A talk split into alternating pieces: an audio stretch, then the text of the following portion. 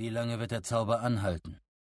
Zunächst beantwortete niemand Rolands Frage. Daher wiederholte er sie, diesmal mit einem Blick quer durchs Wohnzimmer des Pfarrhauses, in dem Hanchik von den Money neben Cantep saß, der eine von Hanchiks zahlreichen Enkeltöchtern geheiratet hatte. Die beiden Männer hielten sich an den Händen, wie es bei den Money Brauch war. Der Alte hatte an diesem Tag eine Tochter verloren, aber falls er um sie trauerte, zeigte sich dieses Gefühl nicht auf dem starren, beherrschten Gesicht. Neben Roland saß schweigsam und erschreckend blass Eddie Dean, der aber niemands Hand hielt. Schräg vor ihm hockte Jake Chambers im Schneidersitz auf dem Boden. Er hatte sich Oi auf den Schoß gesetzt, etwas, das Roland noch nie gesehen hatte und wovon er nicht geglaubt hätte, dass der Billy Bumpler es sich überhaupt je gefallen lassen würde. Eddie und Jake waren beide mit Blut bespritzt. Das auf Jakes Hemd stammte von seinem Freund Benny Slideman. Das auf Eddies kam von Margaret Eisenhardt, einst Margaret vom Clan Redpass, der verlorenen Enkeltochter des alten Patriarchen.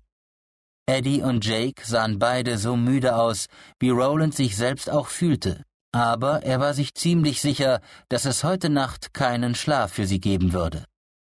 Von fernher, aus der Stadt, drang der Lärm von Feuerwerk und Gesang und ausgelassener Feier an ihr Ohr. Hier wurde nicht gefeiert. Benny und Margaret waren tot und Susanna war fort. Handshake, sag's mir, ich bitte dich, wie lange wird der Zauber anhalten? Der Alte strich sich geistesabwesend den Bart. Revolvermann, Roland, das kann ich nicht sagen. Die Magie der Tür in dieser Höhle übersteigt meine Kraft, wie du wissen müsstest. Sag mir, was du denkst, nach allem, was du weißt. Eddie hob die Hände. Sie waren schmutzig, er hatte Blut unter den Nägeln und sie zitterten. Sagt's uns, Henschik, bat er in einem demütigen, verstörten Ton, den Roland noch nie von ihm gehört hatte. Sagt's uns, ich bitte euch. Rosalita, Per Callahans Mädchen für alles, kam mit einem Tablett herein, auf dem Tassen und eine dampfende Kaffeekanne standen.